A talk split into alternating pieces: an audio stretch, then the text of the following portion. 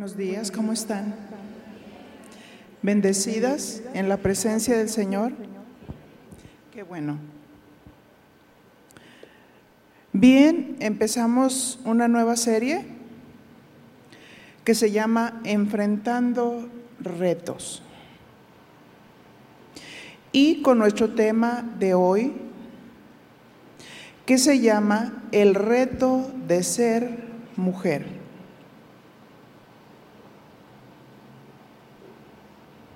¿Ustedes creen que sí es un reto ser mujer?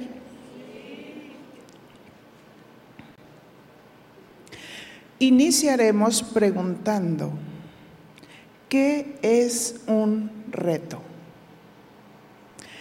Padre, en el nombre de Jesús nos ponemos en tus manos y te pedimos, Señor, ayuda, iluminación,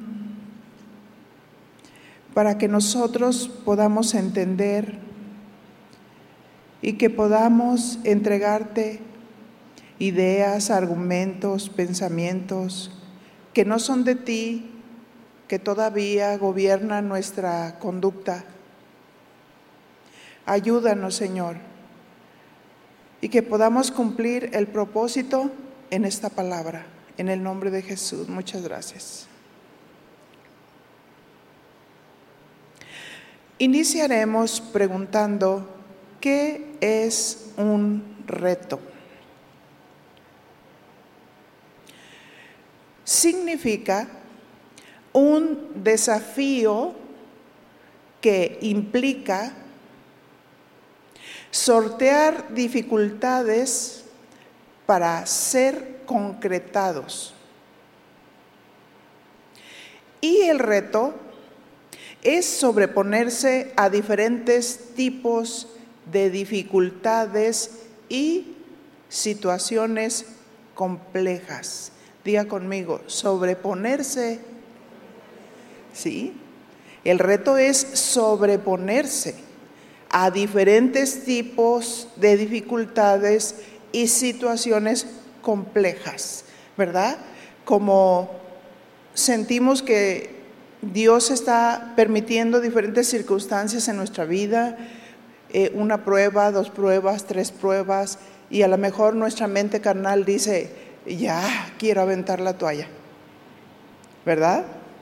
Pero Dios tiene un propósito en cada situación o circunstancia que Dios nos permite vivir. Así es que la pregunta es, ¿cuántos de nosotros pasamos por situaciones complejas? Todas, ¿verdad? Unos de una manera y otros de otra. Quizás las cosas que algunos de nosotros podemos sobreponernos, para otras personas es muy difícil. ¿Verdad? Y hay que ponernos también en el lugar de otras personas sin admirarnos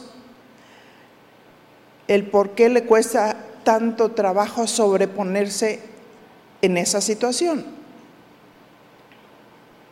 Así es que nos encontramos con diferentes tipos de retos que tienen que ver con argumentos que vienen a nuestra mente y que nos pueden atormentar.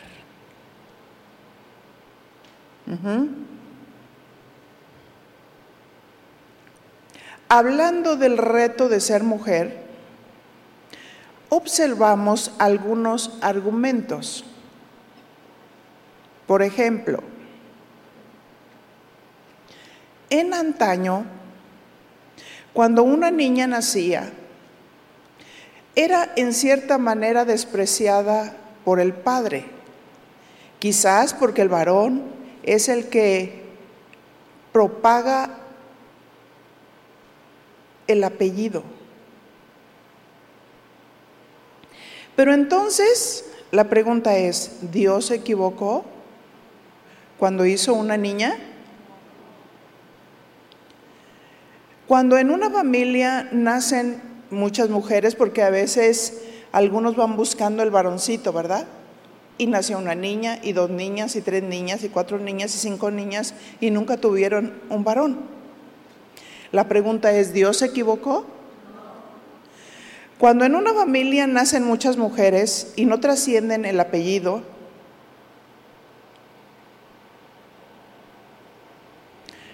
Dios hace o hizo nacer en una familia cinco mujeres para que hicieran propagar el nombre de la familia de su esposo. Para la mujer es un reto o un desafío ser mujer y sacudirse el menosprecio quizás de su padre o del hermano dominante que menosprecia a la mujer solo porque es varón.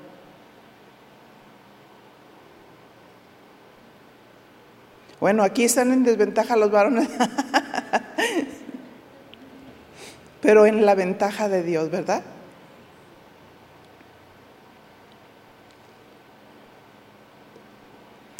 O el argumento que tenías, o el argumento, perdón, ese dicho que tenías que ser mujer.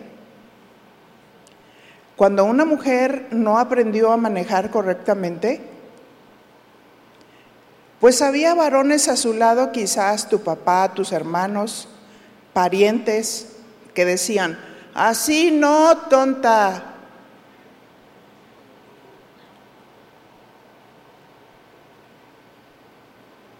Y vi a una mujer, y no sé si ustedes recuerdan esa escena que salió en el Facebook, de una mujer que trataba de estacionarse en un lugar muy pequeño, entre auto y auto. ¿Cuántos lo vieron ese? Algunas, ¿verdad? Y que al quererse estacionar repetidas veces, ella chocaba con los dos autos, una y otra vez, una y otra vez, una y otra vez. Esas mujeres tratando de salir adelante en la vida, tratando de superar los traumas que les causaron los familiares, parientes o amigos,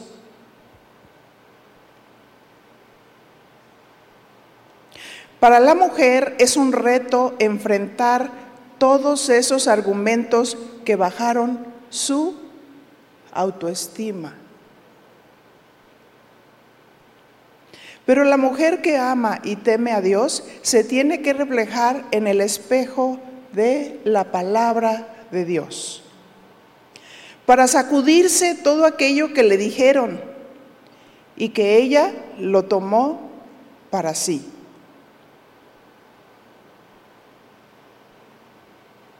Recordando, ¿verdad?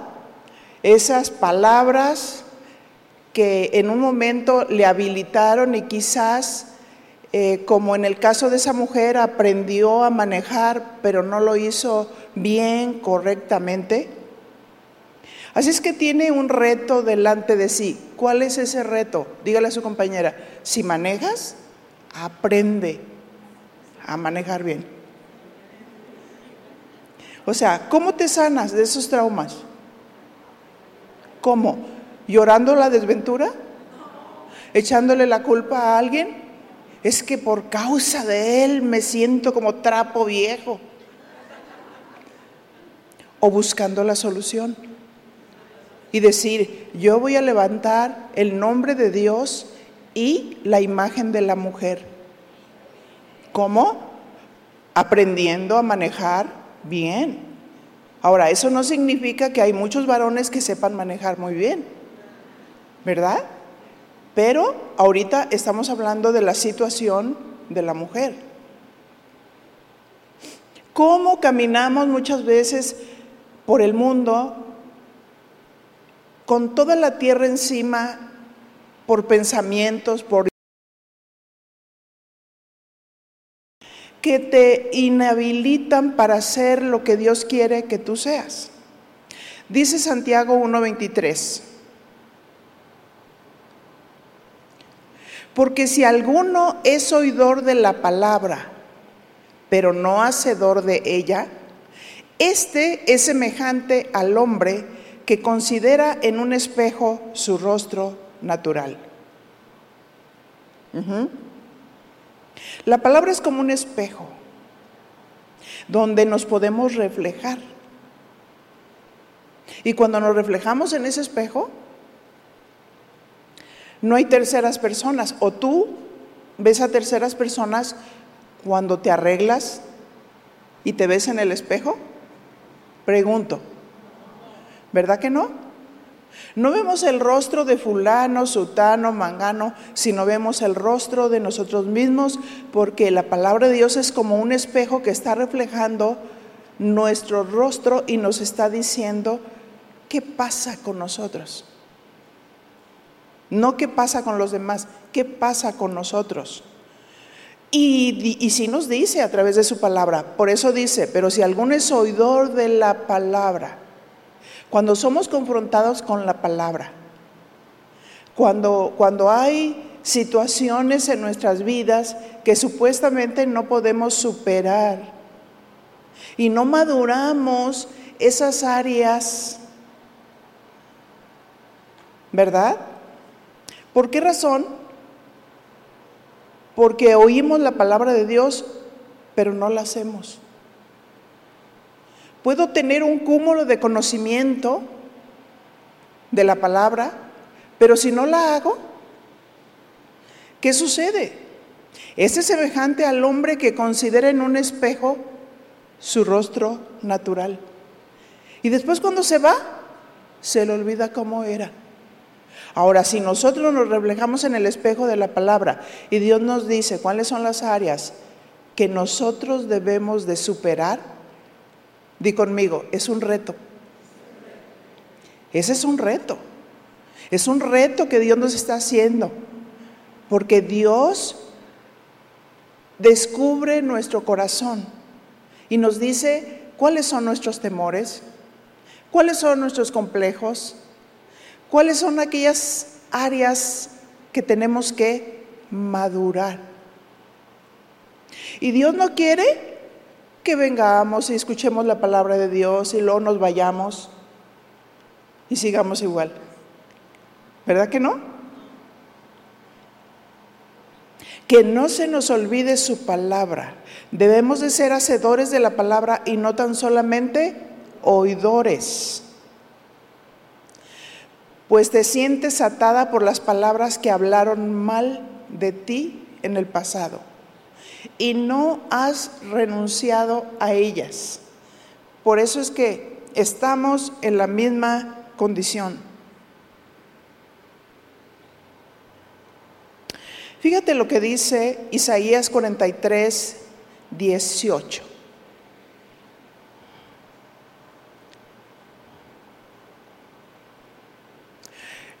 Y dice así, no te acuerdes de las cosas pasadas, ni traigas a memoria las cosas antiguas. ¿Qué dice su palabra? No te acuerdes de las cosas pasadas. ¿Cómo se sana la mujer mentalmente? Obedeciendo. Amén obedeciendo, porque dice, no traigas a memoria las cosas pasadas. Fíjense que la mente es muy finita. En nuestra mente podemos considerar que está la mente consciente. La mente consciente me está diciendo, hoy estoy aquí, en este día, rodeada de mis hermanas, de mis hermanos, Estoy escuchando la palabra, pero este acontecimiento quedó grabado y mañana este acontecimiento está en la mente inconsciente. Así es que tenemos la mente consciente y la mente inconsciente. Pero el enemigo a veces se aprovecha que desconozcamos algunos principios por esa razón nos trata de engañar, porque hemos vivido situaciones en las cuales nosotros decimos, es que yo ya perdoné. ¿Y por qué razón de pronto me viene ese acontecimiento a mi vida, me atormenta y vuelvo como a experimentar aquellos sentimientos pasados? Quiero explicarte algo. Hay personas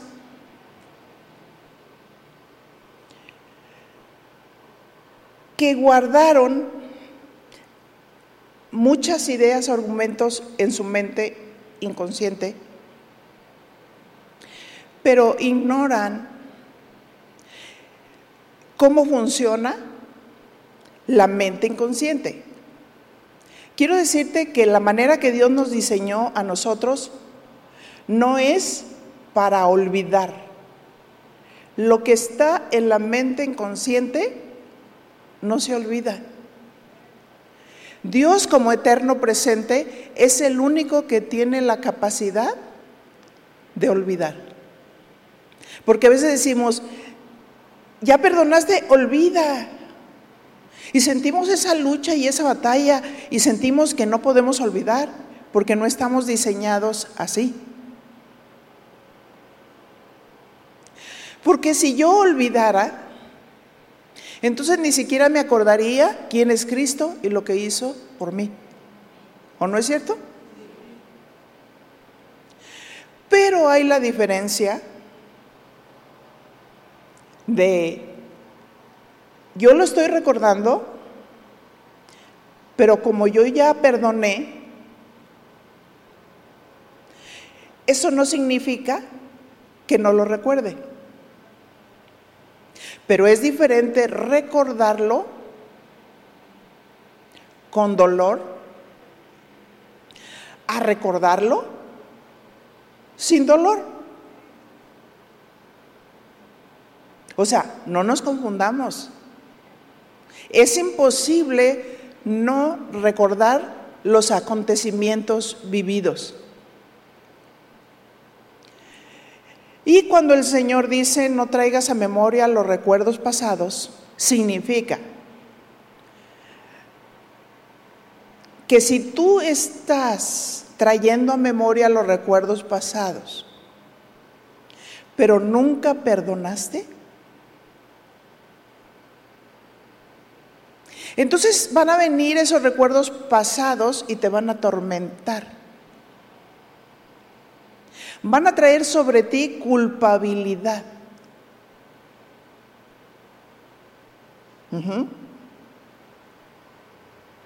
Y Dios quiere sanar nuestra conciencia.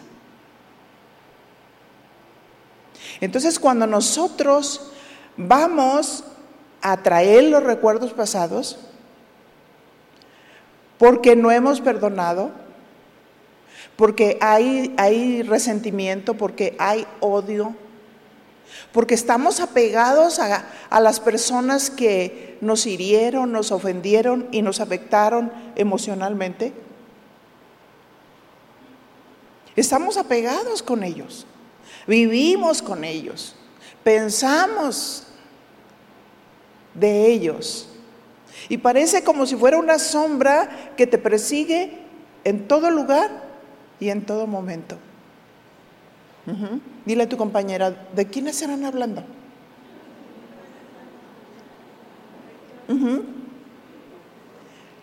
Entonces, encontremos la diferencia. La mente es tan finita que cualquier palabra Cualquier mínimo detalle que está relacionado con una situación que está en el inconsciente que ya vivimos, nos trae inmediatamente el recuerdo de las cosas pasadas. Pero si están sanadas, no hay dolor. Si no están sanadas, hay dolor, hay resentimiento. Y entonces constantemente te vas a ellos, constantemente te vas a ellos. A esa situación se refiere cuando el Señor dice, no traigas a memoria los recuerdos pasados. Ese será un termómetro para que tú te des cuenta que verdaderamente no has perdonado. Y el enemigo sabe de qué valerse para atormentarte. Y tú dices, me atormenta hasta en sueños. Y siempre en tus conversaciones sale ese personaje con el cual quizás tuviste una situación que nunca se sanó.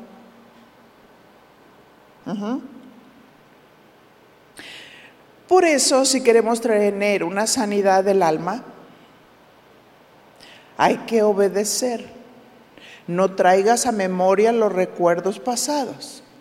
O sea, que de pronto viene un acontecimiento, lo relaciona con todo y empiezas otra vez. Y sí, y mira, y déjame contarte qué sucedió. Y el otro con la, oreja parada. ¿Tanto peca el que mata a la vaca como el que le agarra la pata? Ajá. Así es que la manera que la mujer se sana mentalmente es obedeciendo. ¿Cómo? Perdona al agresor.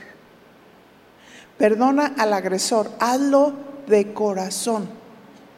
Así como Cristo nos perdonó a nosotros, y Cristo sí tiene la capacidad de olvidar. Al perdonar nuestros pecados y lavarnos con su sangre preciosa, no se acuerda de nada. Así es que cuando el enemigo viene, el acusador de los hermanos, y va con Jesucristo y les dice, mira tu hijo, mira tu hija, ¿no te acuerdas todo lo que hizo?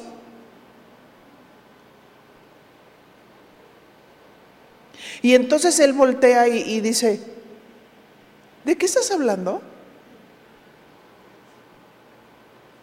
Él es perdonado. Lo lavé con mi sangre preciosa. Él no tiene culpa de nada. Qué hermoso, ¿verdad? Qué hermoso. Sentimos bien, ¿verdad? Sentimos paz. Imagínense, la otra persona con la cual estamos atados, si nosotros perdonamos de corazón, ¿qué va a suceder? Sentimos paz. No estamos atados a los recuerdos pasados, no estamos atados a esos acontecimientos, no estamos atados hacia esas personas. Y si el enemigo nos quiere engañar y de pronto viene una ráfaga y empieza a decir, oye, ¿te acuerdas que? Sí, sí me acuerdo, pero ya no me duele. Sí, pero ya le perdoné. Sí, fue una situación difícil, pero todo está bien. Estoy bien, cuando no estoy bien, estoy mejor.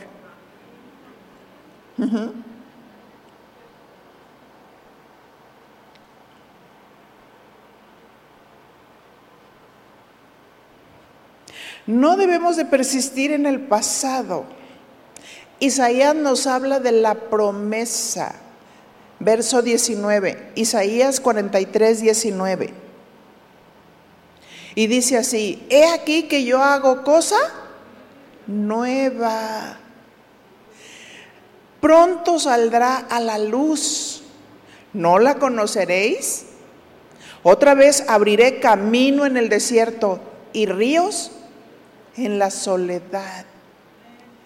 Ajá, ahí donde parece que en el desierto te pierdes. Pero dice, abriré camino en el desierto. Siempre hay una puerta. Jesús es el camino, la verdad y la vida.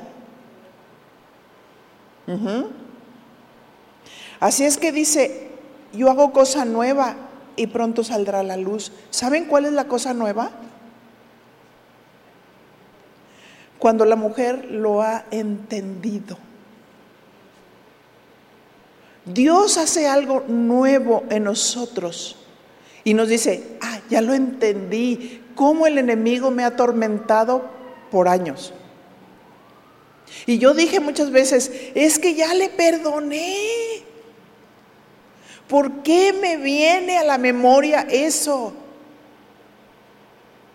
Porque faltaba conocimiento de cómo nos hizo Dios. Como aquel que sale del consultorio con los ojos desorbitados y el cabello parado. Y le preguntaron, ¿qué le pasó? Es que se dio cuenta que tenía un esqueleto adentro. No se conocía. Dile a tu compañera, ¿tú te conoces? Estoy hablando de espiritualmente, de todos estos principios. He aquí que yo hago cosa nueva y pronto saldrá la luz. Y Dios dice, eres una nueva persona. Y tú estás, soy una chancla. Porque el enemigo vino y me hizo recordar aquel acontecimiento tan terrible que viví, que pasé. Y me vuelvo a sentir como que no soy nada, como que no valgo nada. ¿Qué dice? Segunda de Corintios 5, 7. Porque andamos por fe y no por vista andamos por obediencia a la palabra y no por sentimientos. Amén. Que si me siento bien, que si me siento mal, que si... No, el Señor dice, yo hago cosa nueva y pronto saldrá a la luz. Cuando tú puedas decir, lo entendí, lo entendí. Recibiste revelación, recibiste iluminación de Dios. Y entonces cuando viene el enemigo a tratar de atormentar, Ah, ¿eres tú? Vete. Estoy ocupada. Por eso la palabra de Dios dice, someteos a Dios, resistid al diablo y huirá de vosotros. Sométete a la palabra. Resistir significa, tiene dos acepciones, contradecir o ignorarlo contradecirlo o ignorarlo. ¿Sabes qué? No te permito que me estés hablando. Eso ya es cosa del pasado. El Señor ya me sanó. Esa es la cosa nueva. Las maravillas que Dios hace cuando entendemos quiénes somos, el valor que tenemos, cómo funcionamos y aprendemos a recibir el perdón de Dios.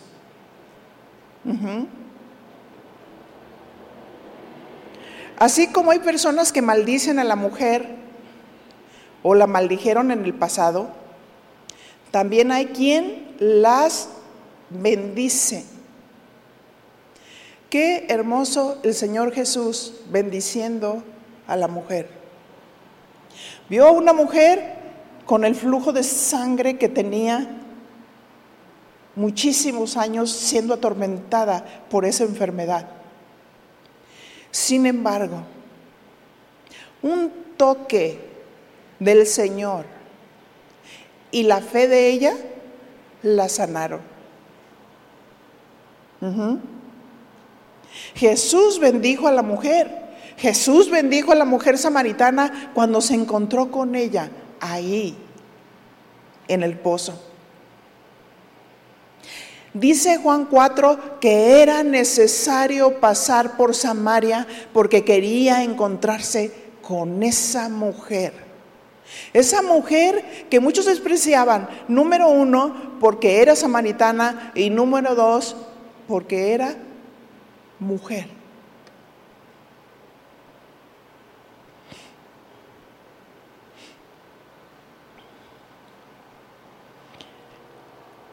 También hay personas que bendicen a la mujer. Aquí en ese lugar creemos en la restauración de la mujer. Creemos que Dios la puede restaurar físicamente por los conceptos que traemos que a veces no nos valoramos.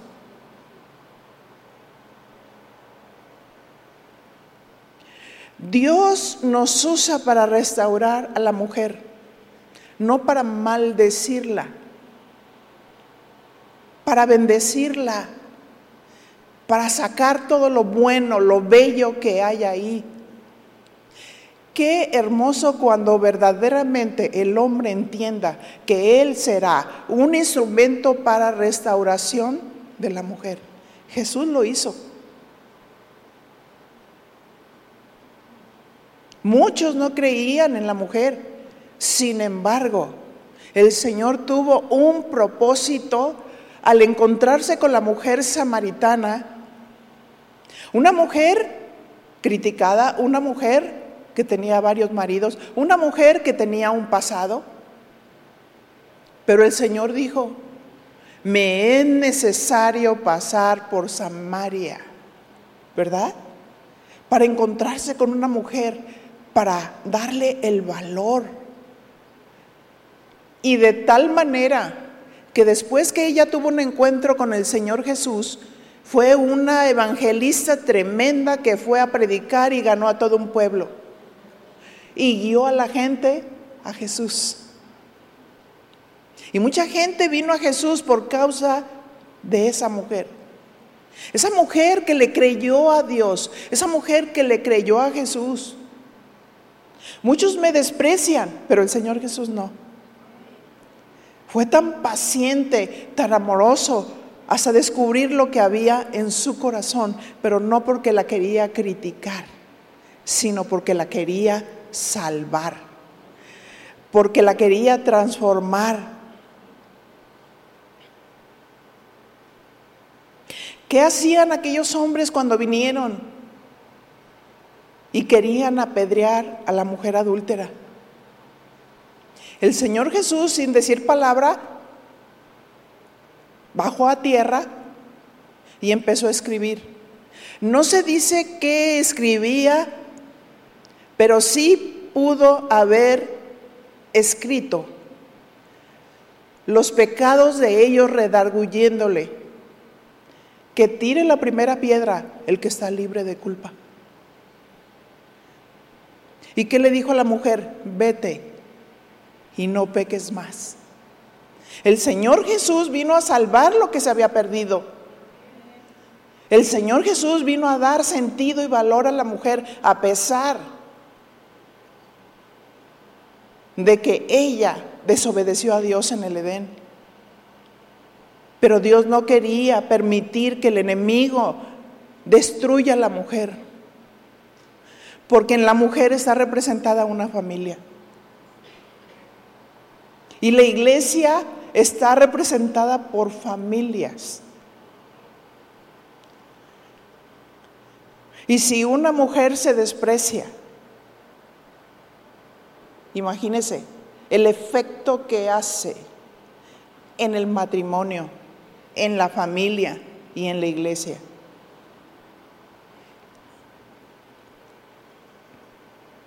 Para la mujer es un reto enfrentar los conceptos, ¿verdad que sí? Porque nos manejamos por conceptos. ¿Qué se dice de la mujer? No, la mujer es un cero a la izquierda. Sí, sí tiene dones.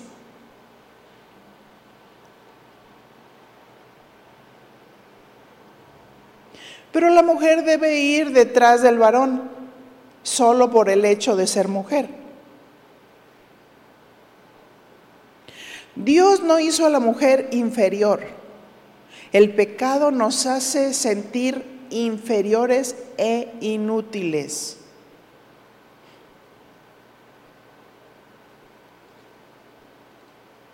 Pero su palabra nos vivifica Romanos 3:12.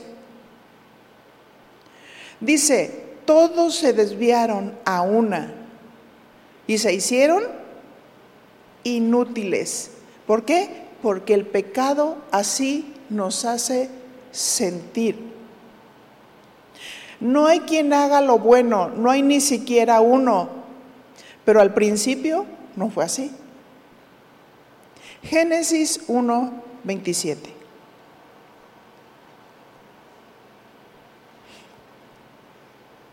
Y dice la palabra, y creó Dios al hombre a su imagen, a imagen de Dios lo creó, varón y hembra los creó. ¿Qué dice? A su imagen y a su semejanza, al varón y a la mujer.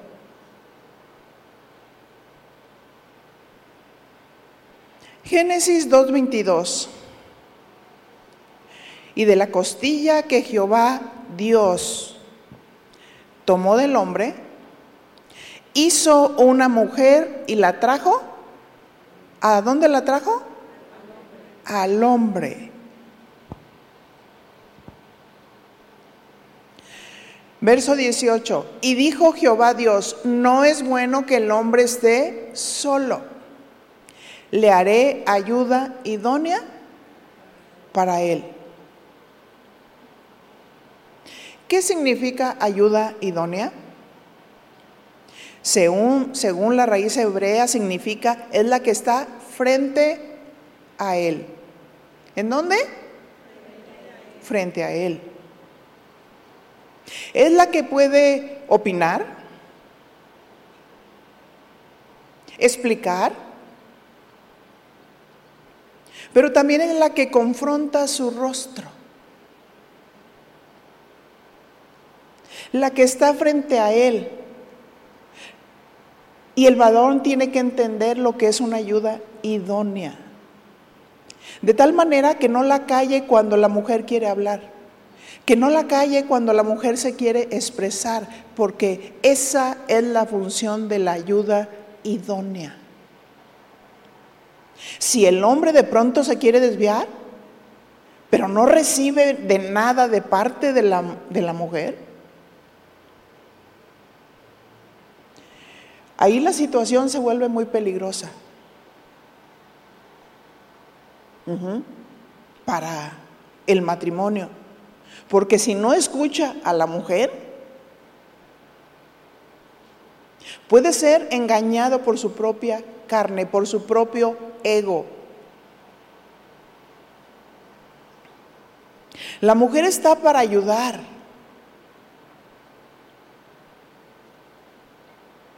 Cuando el esposo llega y ella le quiere comunicar todo lo sucedido respecto a los hijos. Y mira, déjame explicarte. Es que hay esta situación en la escuela. Y es que el niño, y él dice, después, después estoy cansado. Esa es la función de la mujer. Hablar, hablar lo que conviene estar frente a Él, caminar al lado de Él. En algunas iglesias dicen que la mujer es inferior. Aquí nos encontramos con otro concepto. Que ella no debe de enseñar ni de predicar. Aquí, ¿cuál es el reto para la mujer? Estar constantemente equilibrando los conceptos. Y si usted está tomando notas, esta palabra es clave. Esté equilibrando los conceptos. Lo que se dice y tomando en cuenta lo que dice Dios. Pero ¿qué dice la Biblia? La Biblia no dice que la mujer no puede predicar o enseñar. Dice que la mujer no debe de ejercer dominio sobre el varón. Pero si una mujer está en eminencia y tiene varones trabajando alrededor, la mujer que dirige tiene que ser muy inteligente y muy sabia para saber cómo conducirse con los varones. Hermano, ¿le puedo pedir por favor esto? Esa debe ser la actitud. La sabiduría, dice Eclesiastés, sirve para dirigir.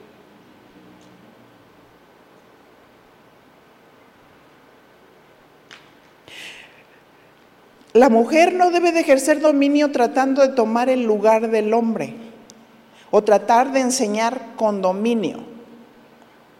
La mujer puede dar su opinión sin tratar de dominar al varón. Porque cuando la Biblia habla de profetizar, y lo vemos ahí en el capítulo 14 que voy a ir enseñando, tiene que ver con la predicación como orador inspirado. Pero primero vamos a ver el ejemplo de Priscila y Aquila. Según la historia, Priscila era una maestra en las escrituras y era una compañera juntamente con Aquila, su esposo, de San Pablo, porque juntos hacían tiendas. Imagínense el depósito tan pesado que tenía San Pablo. Y ellos eran compañeros de trabajo. El depósito que tenían al estar hablando con Pablo, porque aún Pedro decía que Pablo tenía un conocimiento tal que para algunos era difícil de entender. Hechos 18:24 dice, llegó entonces a Éfeso un judío llamado Apolos, natural de Alejandría. Este era un varón elocuente, poderoso en las escrituras. Verso 25, Hechos 18, 25. Este había sido instruido en el camino del Señor y siendo de espíritu fervoroso hablaba y enseñaba diligentemente lo concerniente al Señor, aunque solamente conocía el bautismo de Juan. Verso 26, y comenzó a hablar con denuedo en la sinagoga, pero cuando le oyeron que Priscila y Aquila le tomaron aparte y les pusieron más exactamente el camino de Dios. Y fíjense la humildad que tenía Apolos. Él recibió para completar lo que a él le faltaba. Él no decía, no, no, tú Priscila eres mujer, tú no me puedes enseñar. ¿O vemos así una actitud en la Biblia? No. Ella era una maestra en las escrituras. Y curiosamente, fíjense cómo aparece aquí Priscila y Aquila, porque Aquila era el esposo.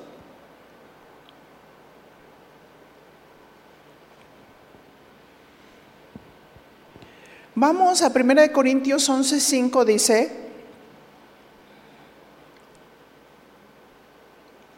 Pero toda mujer que ora o profetiza con la cabeza descubierta, afrenta su cabeza, porque lo mismo es que si se hubiese rapado.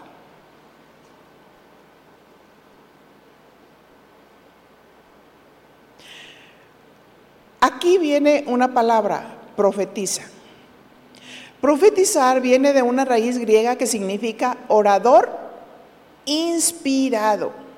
Aquí echa por tierra eso de que la mujer no puede predicar o enseñar, que no es lo que la Biblia dice, más bien dice no ejercer dominio. Si hubiera una mujer que ejerciera dominio sobre el varón, no puede ministrar. No debe de ministrar. Ajá. Así es que toda mujer que ora o profetiza con la cabeza descubierta, porque la mujer tiene que tener señal de autoridad sobre su cabeza. Si yo estoy aquí predicando es porque tengo señal de autoridad sobre mi cabeza. Mi esposo es mi cabeza. Y él me conoce. Y él me da libertad de predicar porque no estoy ejerciendo dominio.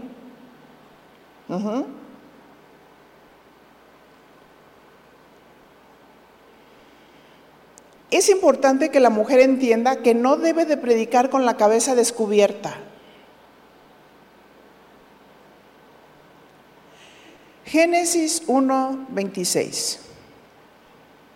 Entonces dijo Dios, hagamos al hombre a nuestra imagen conforme a nuestra semejanza.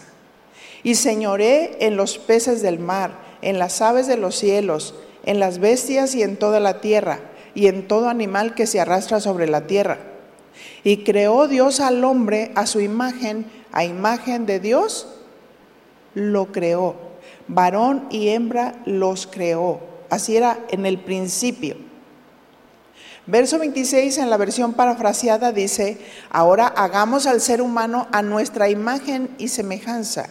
Tendrá poder sobre los peces del mar, sobre las aves del cielo y en toda la tierra reinarán sobre los animales terrestres y sobre todos los animales que se arrastran por el suelo. Así que Dios creó al ser humano a su imagen y semejanza, creó al varón y a la hembra. ¿Cómo estaban ellos? Juntos. Cuando les dijo, señoren, estaban juntos. Y los bendijo diciendo, tengan muchos hijos para así poblar el mundo y ejercer control sobre él, dominando a los peces del mar, a las aves del cielo y a todo ser vivo que existe en la tierra. Así es que ellos estaban juntos para señorear y tener dominio sobre todo lo creado.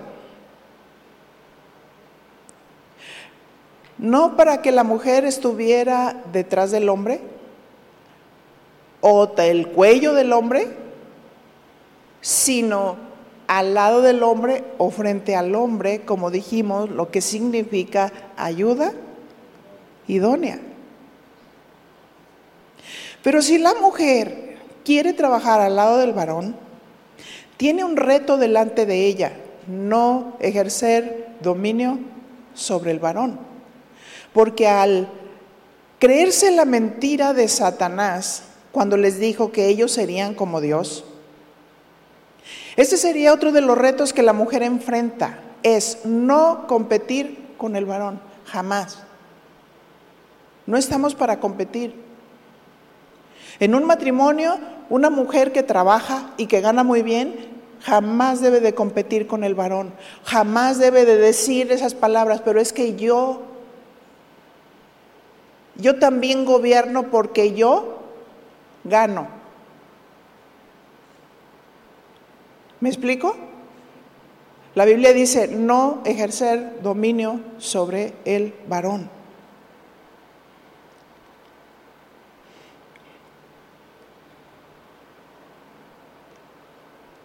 Así es que ese es otro de los retos para la mujer y que la mujer enfrenta, es no competir con el varón. El pecado de Eva le abrió una puerta para querer usurpar el lugar del varón. La relación entre el hombre y la mujer debe de ser de amor mutuo, respeto, pues Dios le dio una esposa idónea para que caminaran juntos. Ajá. No se ve como en la religión popular que solamente es el ministro que está ahí. ¿Verdad que no? Si no, Dios no le hubiera dado una ayuda idónea.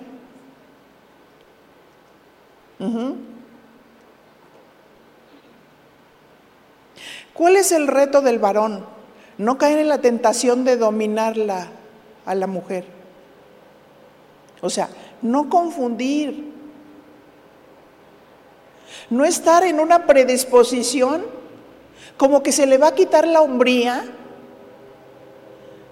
porque está bajo la dirección de, de una mujer.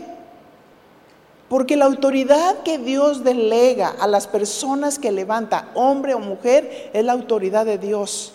Y es la autoridad delegada de parte de Dios, pero lógicamente esa mujer está bajo autoridad del liderazgo varón. Amén. Yo que trabajo en la iglesia infantil, trabajo con muchos varones. Y yo hablo con algunos de ellos y les doy consejos y yo les digo, mira, te voy a pedir un favor, tú eres dirigente de un turno Entonces quiero pedirte, conforme a la palabra del Señor, que haya un amor y respeto hacia la mujer. Los hombres no son iguales que las mujeres. Los hombres son objetivos, las mujeres somos subjetivas. Aunque debemos de aprender a ser más objetivas. Porque dicen, ¿a qué horas me vas a decir lo que me tienes que decir? Ya cuando hablaste de 35 mil palabras. Y, yo les digo, por favor, la mujer no se tiene que sentir dominada, que le estás tronando los dedos, que la ignoras, Tú tienes que tener sabiduría para dirigir. Entiende que la mujer es muy sensible. Si tú le levantas la voz, ella se va a sentir agredida. El varón debe de... Ese es, es su reto para el varón. No dominar a la mujer. Aunque eso vino por causa del pecado. Pero estamos en Cristo. Amén.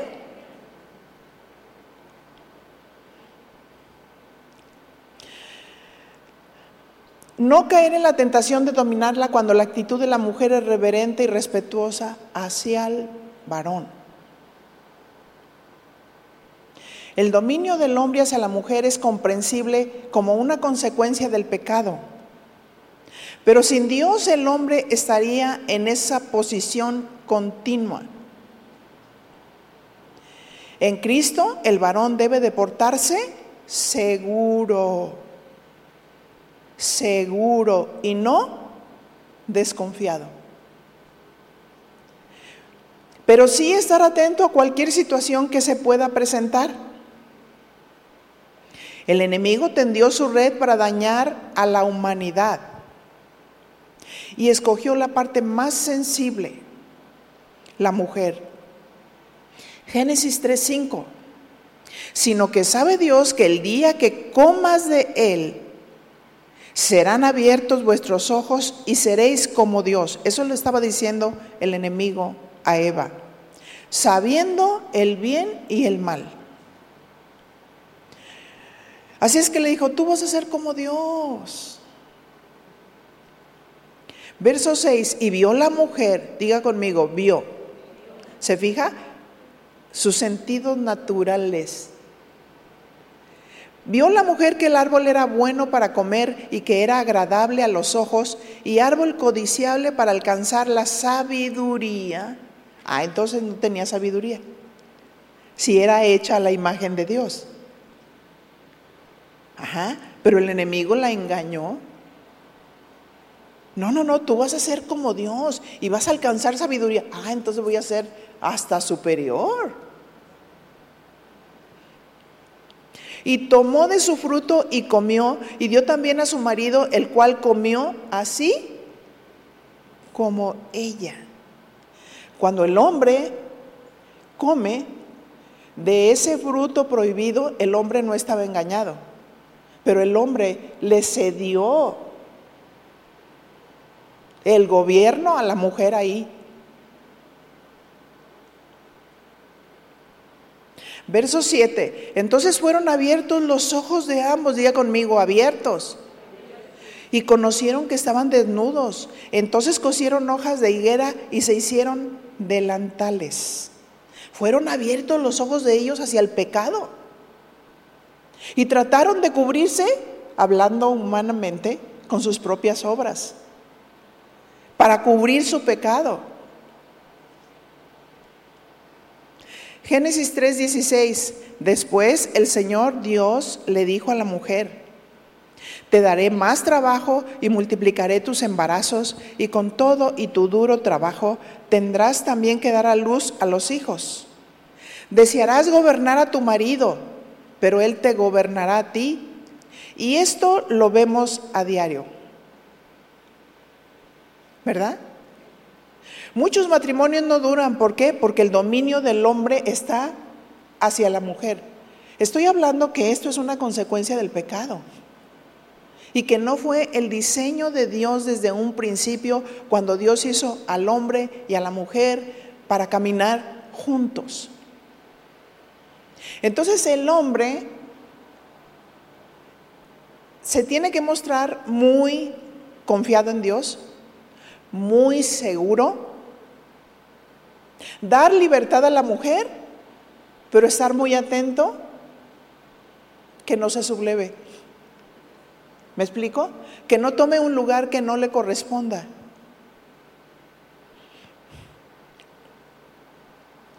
¿Cuántos divorcios por el dominio del hombre? Y las mujeres dicen, estamos en nuevos tiempos, no nos vamos a dejar, separación y divorcio seguro. Todo eso viene por causa del pecado. Después de la caída de la mujer ha querido gobernar al hombre y cuando lo ha logrado trae destrucción.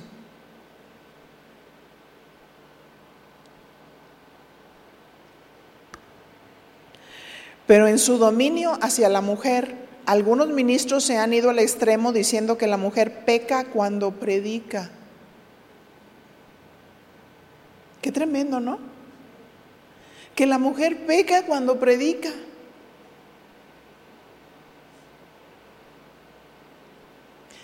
Y hay ocasiones que entran algunos comentarios, como mis prédicas están en el YouTube,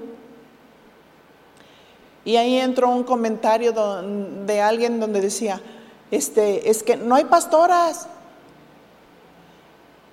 Y las personas que estaban en el chat le dijo, ¿cómo no? Ahí está una, la estoy viendo.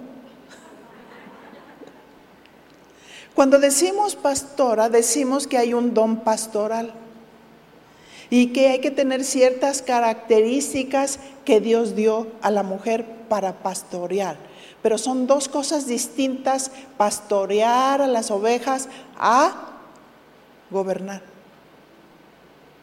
¿Me explico? Ajá, tu mujer en tu casa pastoreas a tus niños, ¿o no es cierto? Pero no tienes el gobierno, ¿verdad que no? Uy, no me asusten. Eh, sí, e, es lo mismo, pero a veces no se entiende eso. Cuando alguien tiene un corazón de pastor, ¿qué hace? Aconseja, instruye, corrige, exhorta, ¿verdad? Consuela. Es todo lo que hace un pastor.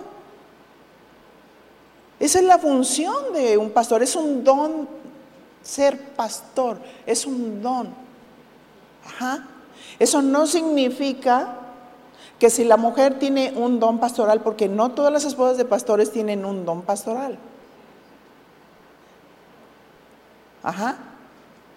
Eso no significa que tiene el gobierno.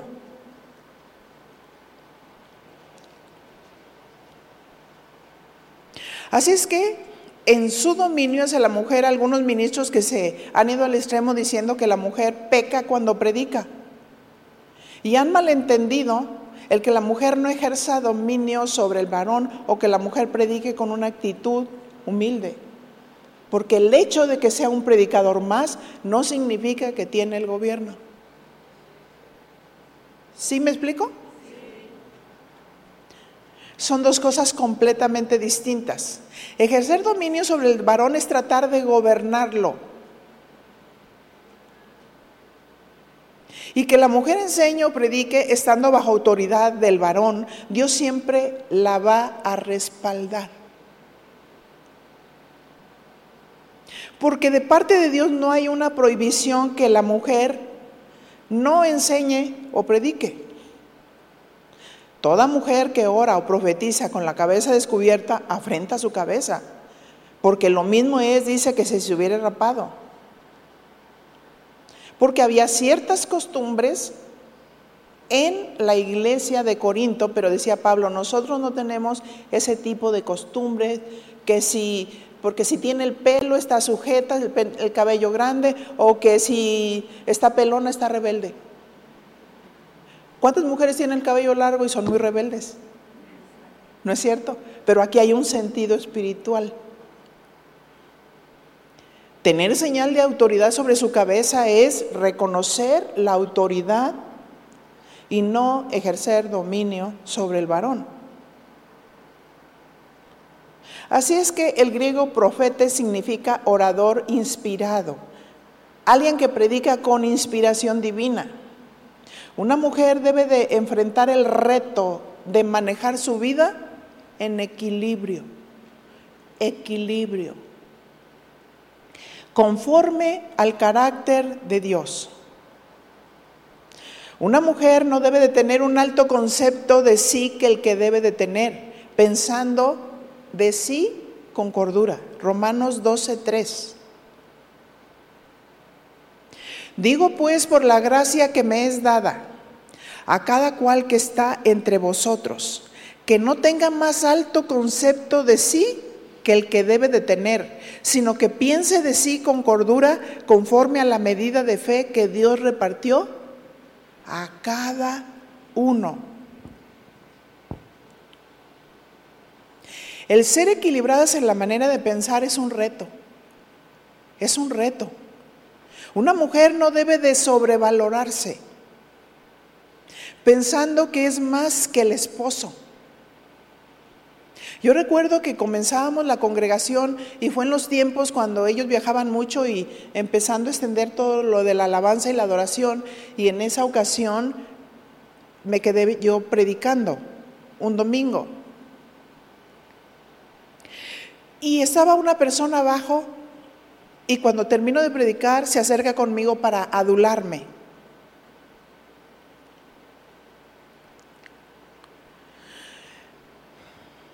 Y la mujer me dijo, qué tremendo predicó, muy ungida, mejor que su esposo.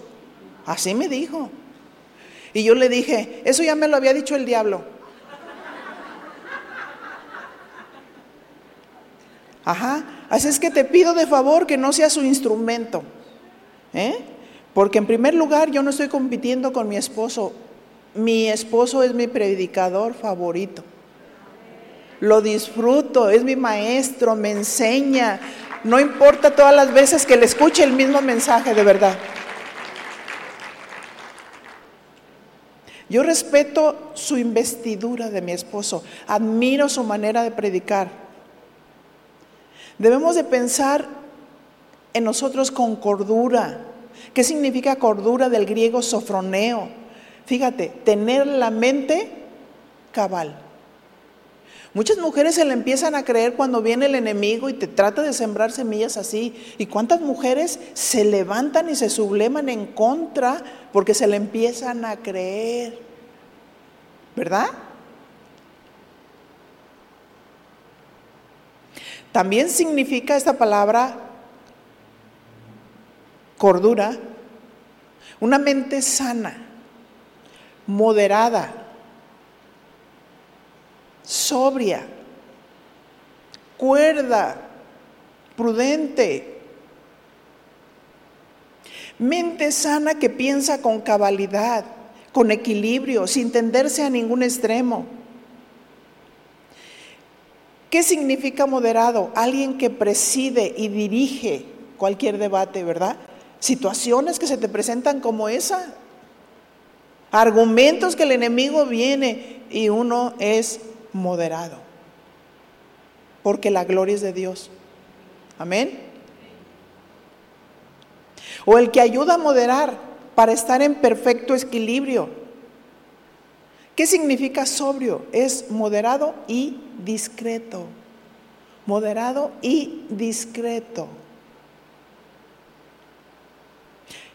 Es una persona discreta, circunspecta, observadora. La persona cuerda es una persona prudente que reflexiona antes de tomar una decisión. Es la que piensa antes de hablar. Y a veces los conflictos que se dan entre los hombres y las mujeres es porque nos falta mucha objetividad. Tenemos que aprender las que estamos trabajando con varones en el ministerio a ser más concretas y objetivas. Ir al grano de lo que tenemos que decir con respeto.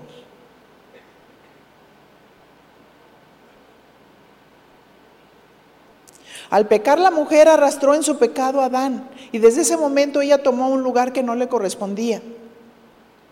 Desde esos días los varones se cuidan de que la mujer no tome un lugar que no le corresponde.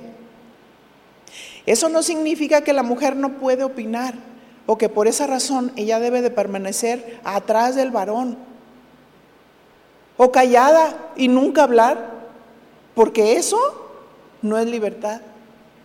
Ahí no se cumple la función de lo que es una ayuda idónea. Y tenemos que ser tan sabias tan sabias para decir una verdad en amor a los varones, porque aún les cuesta mucho trabajo recibir una indicación o una exhortación. Entonces tenemos que ser muy prudentes y muy sabias. Yo pensé que usted iba a decir amén. en su casa, con su esposo. Eso no solamente es en el ministerio. Debemos ser reverentes. El varón debe pastorear y santificar a la mujer para que la mujer camine dignamente con él. La mujer tiene varias funciones como esposa, como madre, como ama de casa y como ministro, las que estamos en el ministerio. ¿Qué sucede cuando el varón honra a la mujer? Romanos 12:10. La encaminará al propósito por el cual nació. Amaos unos a otros con amor fraternal y en cuanto a honra, prefiriéndonos unos a otros. Honrar significa en tener alta estima y preferir significa encaminar. El varón será un instrumento para encaminar a la mujer hacia el propósito por el cual Dios la llamó. La opinión de la esposa es muy importante en la vida del esposo. El esposo debe de ser sensible y humilde para recibir la opinión de la esposa. Debe de enfrentar el reto o desafío de no dominar a su esposo, hablando de la esposa. ¿Cómo puede lograr la mujer enfrentar este reto?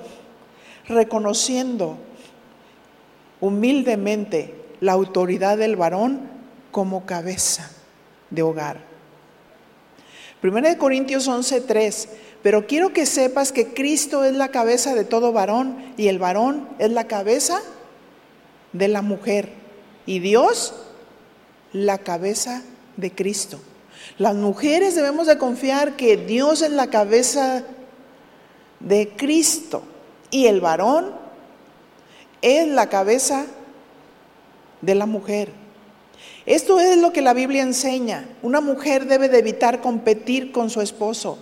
Una mujer en el ministerio debe de evitar competir con el varón.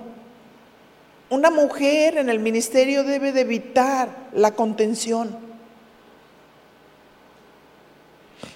Entender que el varón será el instrumento de que Dios use para encaminarla al propósito de Dios. Las mujeres del mundo, las feministas, ejercen dominio sobre el varón porque se sienten afectadas pero no buscan una solución para sanar, sino que se vuelven destructivas, queman puertas, golpean a los demás, a los policías en lugares públicos, rayan paredes, hacen un verdadero caos, solo porque están heridas. ¿Cuál es la solución a todo esto? Cristo es la solución. Cristo puede salvar y sanar el alma de una mujer herida y afectada para que pueda ser la mujer que Dios diseñó. Y tú como mujer cristiana, ¿cuál es tu reto? ¿Tratas de dominar a tu varón? ¿Lo humillas? ¿Lo contradices constantemente por las heridas profundas que hay en tu corazón? ¿No le puedes hablar pacíficamente? Te hago una invitación. Ven a Jesús. Deja que Él te sane. Entrégale a Él tus cargas, tus pecados y déjate amar por Dios. Aquí están los principios. Si tú eres una mujer que tú dices, híjole, Constantemente me estoy yendo a los recuerdos pasados. Y te sientes afectada emocionalmente, quizás por las palabras o el maltrato. Y por esa razón tú no puedes dar honra a Dios y honra a tu varón. El Señor te dice, hoy es el tiempo de tu sanidad. Si tú estás en esa condición, ponte de pie, por favor. Vamos a orar. Vamos a orar.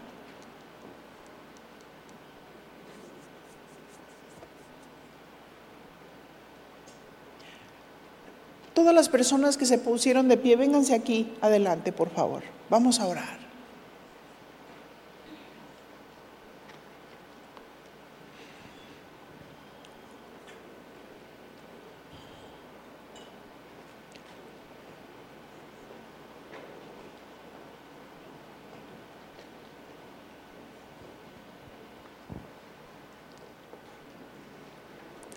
¿Recuerdan lo que el Señor dijo? Yo hago cosa nueva. Yo hago cosa nueva que será conocida. Y Dios no es mentiroso. Dios es verdadero.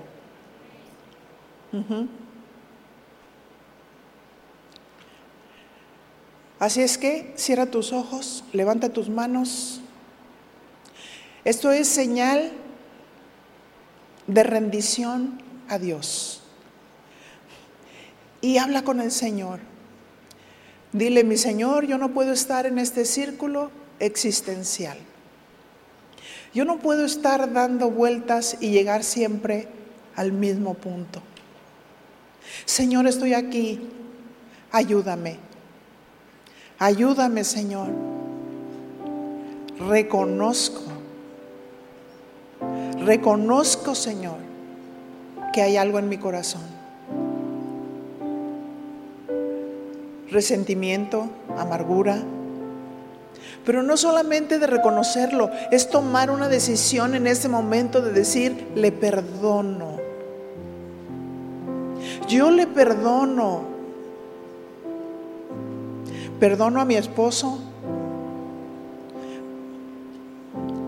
Perdono a las terceras personas que me dañaron, que me afectaron. Oh mi Señor, porque tu palabra dice que si yo no perdono, tú no me puedes perdonar a mí. Y no puedo estar constantemente justificándome de lo que me dijeron, de lo que hicieron Debo de reconocer lo que hay en mí, qué es lo que me afecta para poder tener una comunión plena con Dios. Y dile al Señor, perdóname Señor, y lávame con tu sangre preciosa. Te entrego en este momento esos pecados que se han arraizado en mi corazón y en mi mente. Oh mi Señor, en este momento te pido que me ayudes. Quita ese endurecimiento que ha venido en mi corazón. Donde a veces pienso que, que no puedo amar.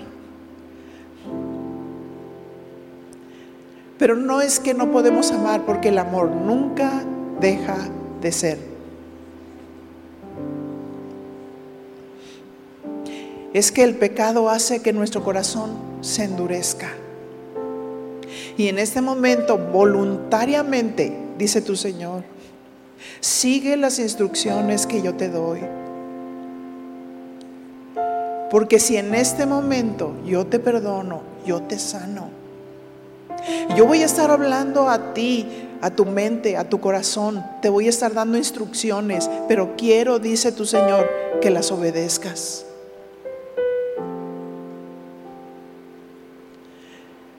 Tienes que bendecir a aquella persona que ha pecado contra ti. Y dice tu Dios, lucha legítimamente. lucha legítimamente. Porque si tú me obedeces y das esos pasos de fe, te vas a maravillar de lo que yo puedo hacer. Te voy a enseñar a amar, te voy a enseñar a perdonar.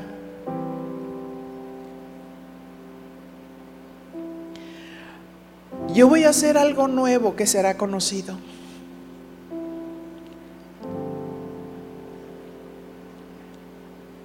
Y cuando algo dice tu Dios se ha arraigado, duele. Pero me gozaré, dice Dios, al mirar tu obediencia. Al mirar que tú das los pasos de fe, dice Dios, te daré inteligencia para relacionarte. Te daré inteligencia para poder expresar lo que le da estima y honra a ese varón.